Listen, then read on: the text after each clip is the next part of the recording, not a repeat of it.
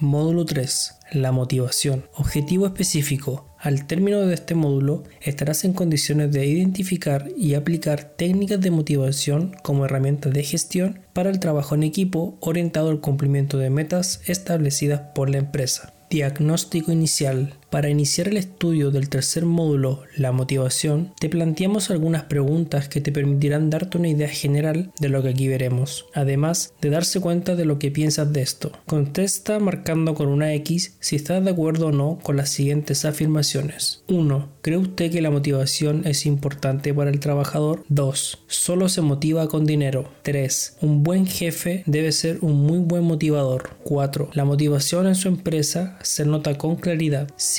Solo los gerentes tienen la función de motivar. 6. Para ti, ¿es importante la motivación para el logro de los objetivos de los equipos? Comenta. 7. ¿Crees tú que un motivador debe tener como principal cualidad la credibilidad para motivar? Comenta. Las respuestas a estas preguntas las obtendrás del estudio de esta unidad. Para estudiar, no importa dónde empiecen a estudiar los procesos o fenómenos psicológicos, tarde o temprano deberá tentarse el problema de la motivación. La literatura sobre la psicología experimental, o sea, del aprendizaje o del proceso presupuesto de la conducta animal o de la humana está llena de suposiciones e hipótesis sobre los principios motivacionales subyacentes. Igualmente, se da un papel clave a los conceptos motivacionales en los distintos a desarrollar en una teoría de la persona o de la conducta. Es muy sencilla la razón que explica esta situación central de las estructuras motivacionales en los sistemas psicológicos. Hace que sea más fácil explicar la conducta. Las grandes variaciones de las teorías conductuales existentes no contradicen esta verdad fundamental. Simplemente atestigua que cuando se elabora sistema explicativo que maneja un área tan compleja como los tipos particulares de conceptos que se usen y el peso relativo que se le asigne a cada uno. Los conceptos motivacionales son los más importantes sistemas teóricos de actualidad en psicología. Para lograr este propósito, primero hemos intentado reunir algunos antecedentes históricos del problema, tanto en lo general como en su relación con cada una de las posiciones más o menos sistemáticos. En cada uno de los sistemas estructurales motivacionales, cómo es que el sistema intenta explicar los fenómenos motivacionales con lo que trata. Una de las necesidades que como seres humanos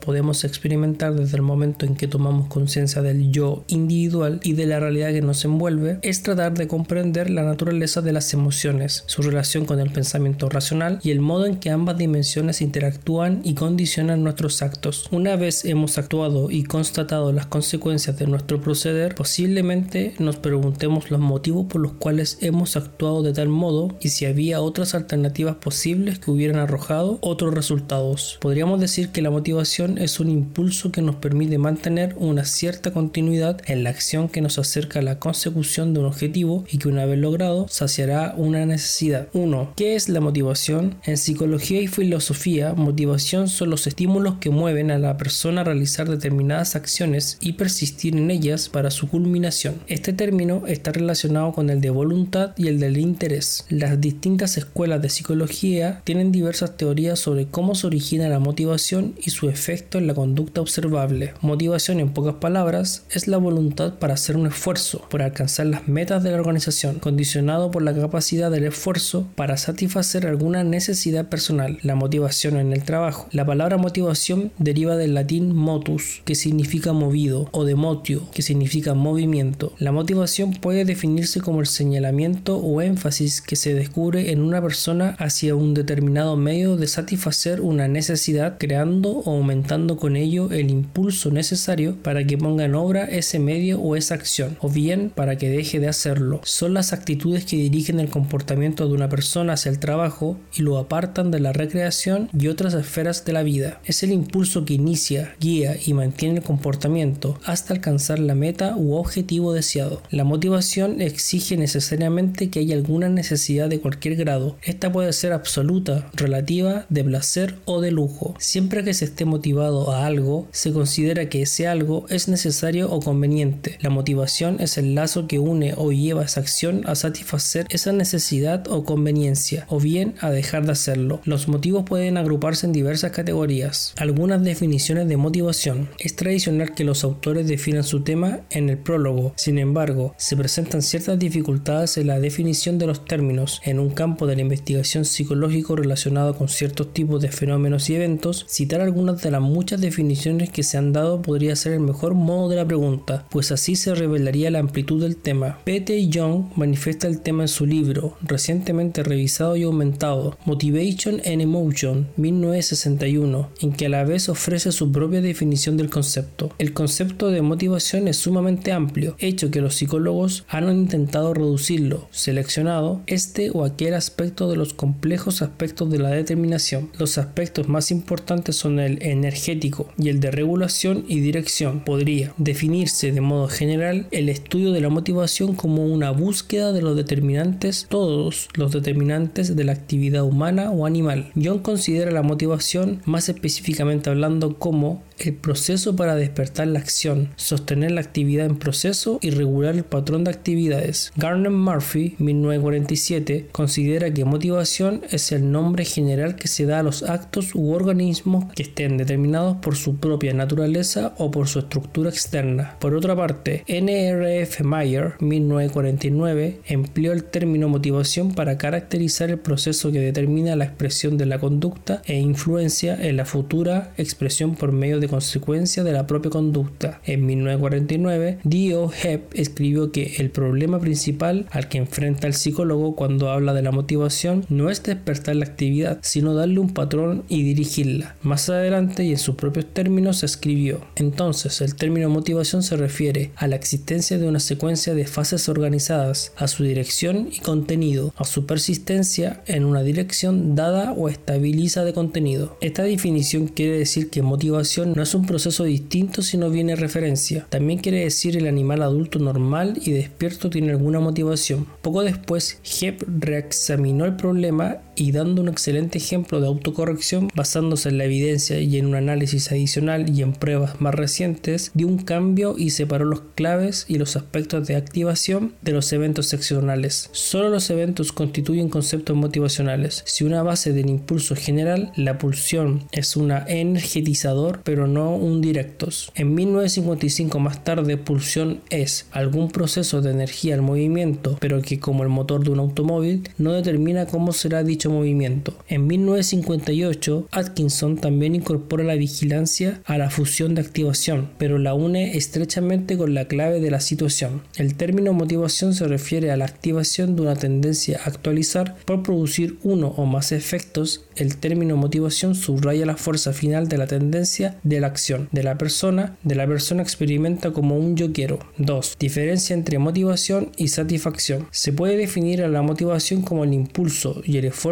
para satisfacer un deseo o meta. En cambio, la satisfacción está referida al gusto que se experimenta una vez cumplido el deseo. Podemos decir entonces que la motivación es anterior al resultado, puesto que éste implica un impulso para conseguirlo, mientras que la satisfacción es posterior al resultado, ya que es el resultado experimentado. Otros autores definen que la motivación es positiva y negativa. Motivación positiva es el deseo constante de superación, guiado siempre por un espíritu positivo. Matos dice que esta motivación puede ser intrínseca y extrínseca. Motivación negativa es la obligación que hace cumplir a la persona a través de castigos, amenazas, etc., de la familia o de la sociedad. Motivación intrínseca MI es intrínseca cuando la persona fija sus intereses por el estudio o trabajo, demostrando siempre superación y personalidad en la consecución de sus fines, sus aspiraciones y sus metas. Definida por el hecho de realizar una actividad por el placer y la satisfacción que uno experimenta mientras aprende, explora o trata de entender algo nuevo. Aquí se relacionan varios constructores tales como la exploración, la curiosidad, los objetivos de aprendizaje, la intelectualidad intrínseca y finalmente la MI para aprender MI hacia la realización, en la medida en la cual los individuos se enfocan más sobre el proceso de logros que sobre resultados, puede pensarse que están motivados al logro. De este modo, realizar cosas puede definirse como el hecho de enrolarse en una actividad por el placer y la satisfacción experimentada cuando uno intenta realizar o crear algo. MI hacia experiencias estimulantes. Opera cuando alguien realiza una acción a fin de experimentar sensaciones. Ejemplo, placer sensorial, experiencias estéticas, diversión y excitación. Motivación extrínseca, ME, es extrínseca cuando el alumno solo trata de aprender no tanto porque le gusta la asignatura o carrera, sino por las ventajas que ésta ofrece. Contraria al MI, la motivación extrínseca pertenece a una amplia variedad de conductas las cuales son medios para llegar a un fin y no el fin en sí mismas. Hay tres tipos de ME. Regulación externa. La conducta es regulada a través de medios externos tales como premios y castigos. Por ejemplo, un estudiante puede decir, estudio la noche antes del examen porque mis padres me fuerzan a hacerlo. Regulación introyectada. El individuo comienza a internalizar las razones por sus acciones, pero esta internalización no es verdaderamente autodeterminada, puesto que está limitada a la internalización de pasadas contingencias externas. Por ejemplo, estudiaré para este examen porque el examen anterior lo reprobé por no estudiar. Identificación es la medida en que la conducta es juzgada importante para el individuo, especialmente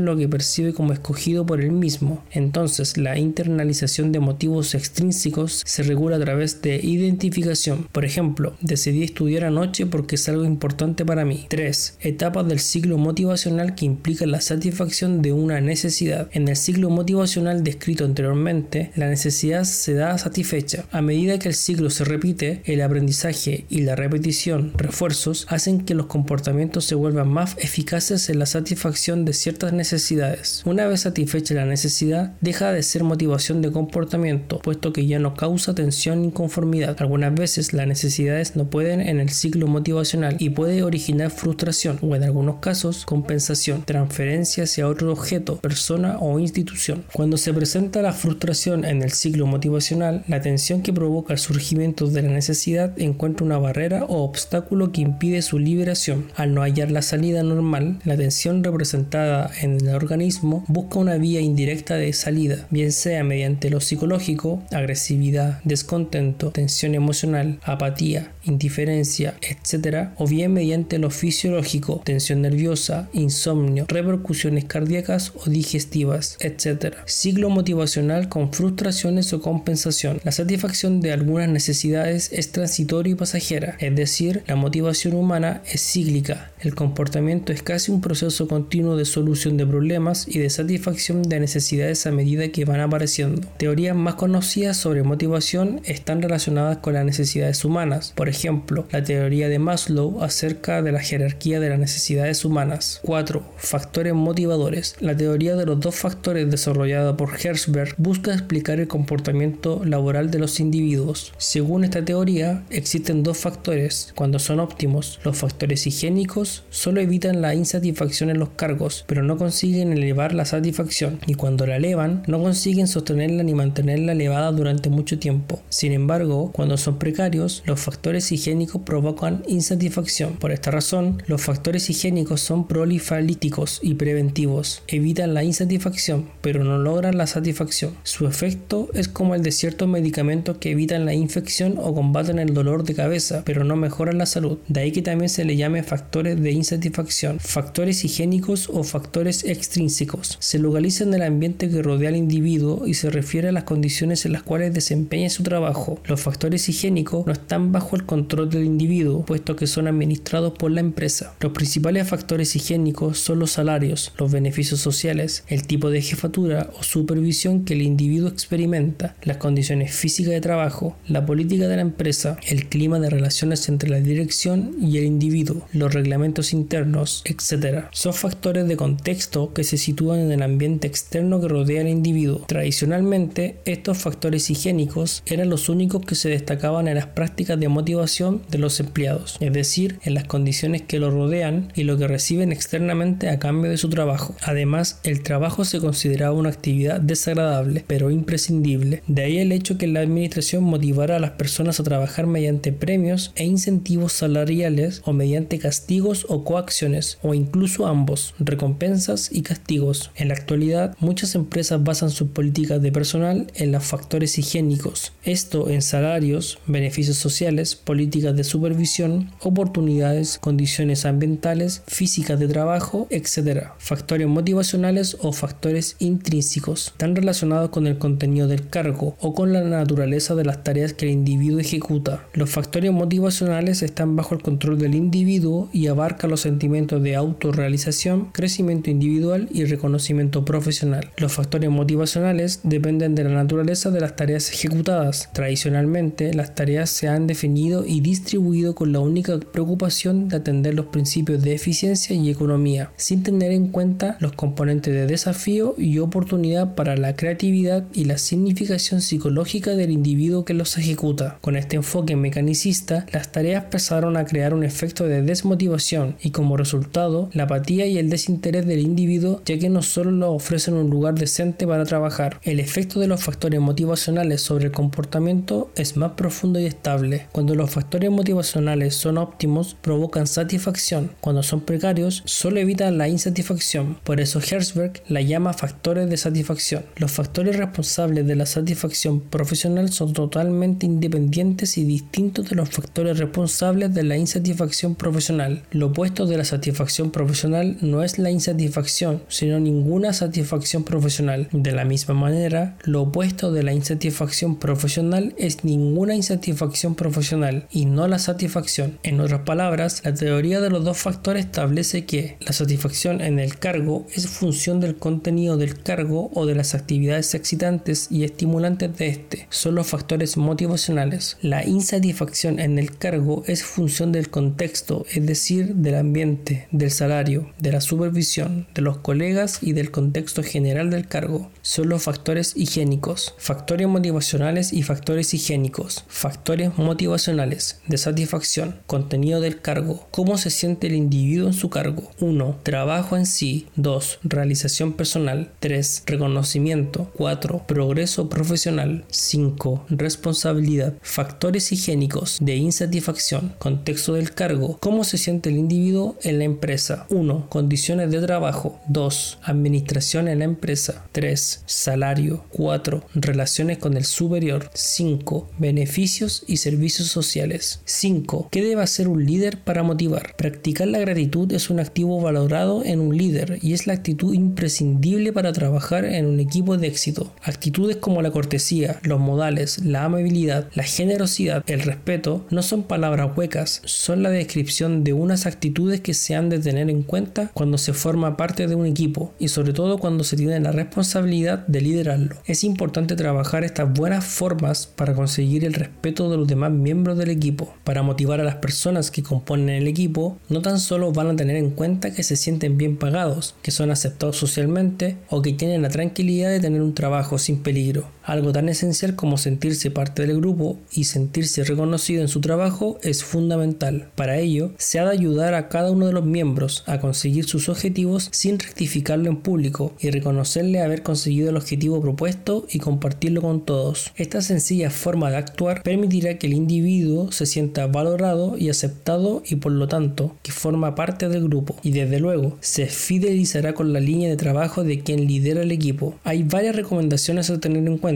cuando llegue un nuevo miembro a su equipo, le ha de dar bienvenida y le ha de comunicar que está contento de tener la posibilidad de trabajar con él. Si es conveniente, le hace llegar un mensaje de bienvenida. En las reuniones hay que presentarlo a otros miembros, no dejarlo solo en un rincón. Preste la atención, se ha de tener en cuenta que cuando un nuevo miembro ha de salir adelante solo, los clanes o grupos de snobs pueden hacerlo sentir fuera del grupo. Cuando un miembro ha hecho un buen trabajo en un proyecto o ha realizado alguna cosa se ha de incluir en su informe de la organización. Una forma de reconocimiento es pedirle que haga un informe corto sobre el proyecto del que forma parte. Si llega a alcanzar una meta, le hará saber que usted está orgulloso de él. Hable de su éxito con los demás, le da las gracias ante sus colegas. A todos nos gusta ver nuestro nombre en un papel cuando hemos hecho algo notable. En su artículo para la publicación de la compañía, escriba sobre los éxitos de sus miembros. Si es posible, incluye una foto suya trabajando en el proyecto en el periódico de la comunidad. Recuerde que muchas veces unas simples gracias o una palmadita en la espalda es todo lo que quiere o desea. Cuando fracasa, lo que les pasa a todos en cierto momento puede ser muy molesto para él. Nota que ha decepcionado a los demás. Cada miembro vivirá la experiencia en un momento dado de saber qué es el fracaso. En este momento es cuando la reacción de usted puede ser muy importante. Hágale saber que sabe cómo se siente. Recuérdele que cada adversidad es un nuevo paso a la experiencia y por lo tanto que forma parte del camino al éxito. Hable con él de las cosas que habrá aprendido debido a esta experiencia. Relaciones personales. Cuando esté con uno de sus miembros en una reunión, pídale sugerencias y opiniones. Hay que escucharlo atentamente. Pidiendo sus opiniones o escuchando sus respuestas, el interlocutor se siente importante. Cuando un miembro contesta, escuche bien lo que dice, lo que no dice y lo que le gustaría decir. Demuéstrele que aprecia su trabajo y su colaboración. Cuando se presente la ocasión, muéstrele que se interesa por él. Una forma de reconocimiento es invitarle a tomar un café o compartir una cena con su pareja. Una carta a la pareja de su colaborador dándole las gracias por los sacrificios realizados durante el tiempo consagrado al último proyecto significará mucho y será apreciado por el miembro de su equipo. Una carta a su jefe explicando los logros de su empleado le inspirará ánimo y confianza. Pide al presidente o al vicepresidente que dé las gracias al miembro de su equipo por su buen trabajo o que lo felicite por haber terminado un programa nuevo. En ocasiones especiales, como aniversarios o celebraciones tanto propios como de algún miembro del equipo, no duden en compartirlo y tener el detalle de invitar a un café o a un refrigerio después del trabajo. Como es evidente, estos puntos son una orientación de algunas actitudes que permitirán a los miembros del equipo sentirse apreciados y que permitirán que se sientan parte del grupo y valorados. No duden que esto contribuye de forma relevante en el clima de trabajo y que acaba formando parte del ADN de su estilo de dirección y del comportamiento de las personas que le rodean, tanto de sus subordinados como de sus superiores. Anímese, sea agradecido. 6. Estrategias motivacionales en la organización. Las compañías frecuentemente usan metas como herramienta motivacional para sacar lo mejor de sus empleados. Sin embargo, un proceso de planteo de metas ineficientes puede hacer que los empleados sientan que las metas no son suyas o que no hay un verdadero incentivo para tratar de alcanzarlas. Implementar las estrategias apropiadas de fijación de metas puede hacer el proceso más fructífero tanto para los empleadores como para los empleados. A continuación, le proponemos algunas de las más exitosas estrategias ya utilizadas por grandes compañías. Comparte tu visión. Las metas de tus empleados son de poca utilidad para tu negocio si no están alineadas con su visión general y su propósito. Asegúrate de que tus empleados estén al tanto y comprendan completamente los objetivos de corto y largo plazo que están intentando cumplir. Tener esta información vital ayuda a los empleados en el desarrollo de metas que ayudarán a completar tu visión y a que ellos cumplan sus propios objetivos. Por ejemplo, si una de tus metas a corto plazo es aumentar las ventas un 10% en los próximos 6 meses, tu personal de ventas puede tomar motivación del objetivo de incrementar su propia producción en la misma proporción. Fomenta la participación. De acuerdo con el sitio web de Fox Small Business Center, plantear metas es más efectivo cuando el proceso opera como una calle de dos direcciones. En lugar de decir a los empleados lo que necesitan lograr, permite que aporten su parte planteando sus propias metas basadas en los objetivos de tu compañía. Esto les permite tomar control de sus metas teniendo a la vez medida de la responsabilidad para cumplirlas. Aunque tú como gerente o empleador tienes la aprobación final de sus metas, tus empleados seguramente apreciarán un acercamiento colaborativo. Fomenta la autonomía. Los empleados que tienen permitido trabajar independientemente suelen sentirse menos forzados por las regulaciones y necesidades de seguir procesos estrictos. Además de permitir un aporte de tus empleados al plantear sus propias metas, dales tanta libertad como sea posible para determinar los métodos que utilicen para conseguirlas. Enfócate en el resultado final antes que los medios usados para conseguirlo. Proceso de recompensa. Desarrolla e implementa un proceso de reconocimiento y recompensa de los empleados a medida que progresen hacia sus metas. Invítalos a almorzar si alcanzan su objetivo semanal o simplemente reconoce el logro frente a todo el grupo. Técnicas como estas pueden mantener a los empleados motivados durante el largo recorrido, ayudándolos en el camino hacia alcanzar sus metas. Ver cómo otros son recompensados también puede servir de motivación para aquellos que se han retrasado en conseguir